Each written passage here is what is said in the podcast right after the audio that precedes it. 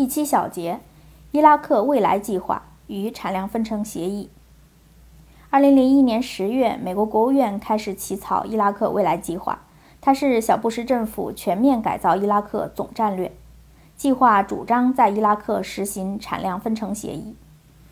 二零零六年九月一日，国家档案馆公布了国务院从伊拉克未来计划中精选的部分，以样本文件形式公布于众，全文四千余字。文件首先在概述中宣称，伊拉克不是阿富汗，美国应该像对日本和德国那样对伊拉克许下承诺。文件在伊拉克未来计划背景中说。二零零一年九幺幺事件发生不到一个月的二零零一年十月，国务院便开始研究美国对后萨达姆时代的政策。二零零二年四月，前国务院官员托马斯·沃里克主持起草伊拉克未来计划，起草队伍很庞大，除了美国相关部门官员外，还聘请了二百多位伊拉克工程师、律师、商人、医生和其他专家。起草人员分成十七个工作小组，涵盖国体、司法、军队、警察、经济、石油、外国投资、宗教等。从二零零二年七月至二零零三年四月，起草成员在华盛顿召开了三十三次秘密会议。文件在第二部分工作组的建议中说，伊拉克的石油储量是一笔巨大的财富，可以用来造福全体伊拉克人民。不论他们属于哪个种族或信仰什么，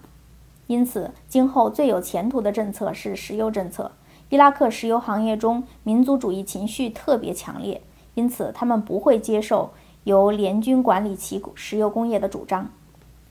文件撰稿人都同意石油和能源小组的建议，下放伊拉克石油权利，以解决这个国家的经济贫困问题，摆脱萨达姆政权的计划经济。为外国投资者创造有利投资环境，鼓励他们投资。从2002年12月到2003年4月，石油和能源小组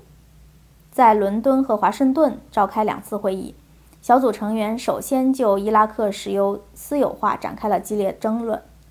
小组首席顾问来自国务院的罗伯特·埃维尔发现，除了沙拉比，其他伊拉克成员大都反对石油私有化。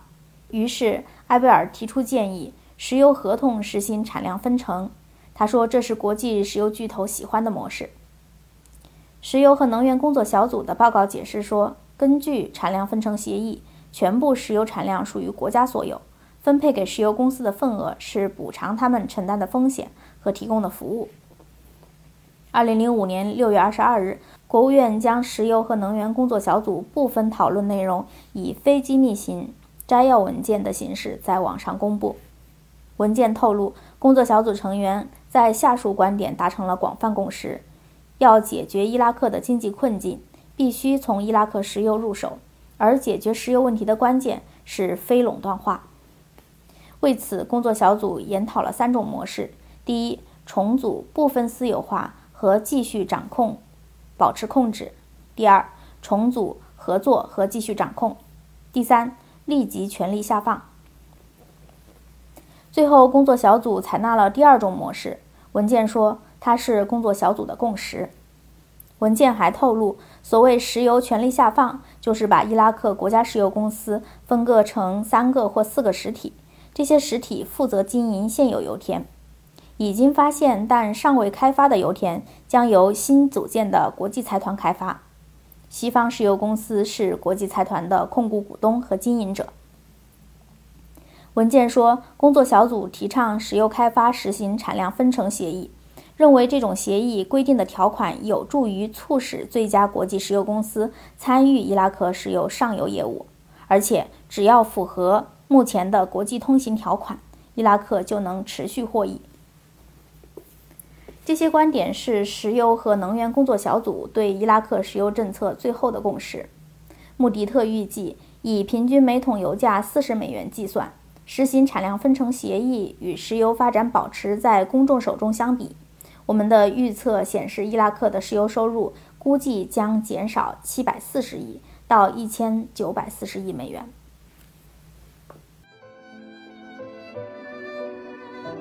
谢谢收听，我们下期再会。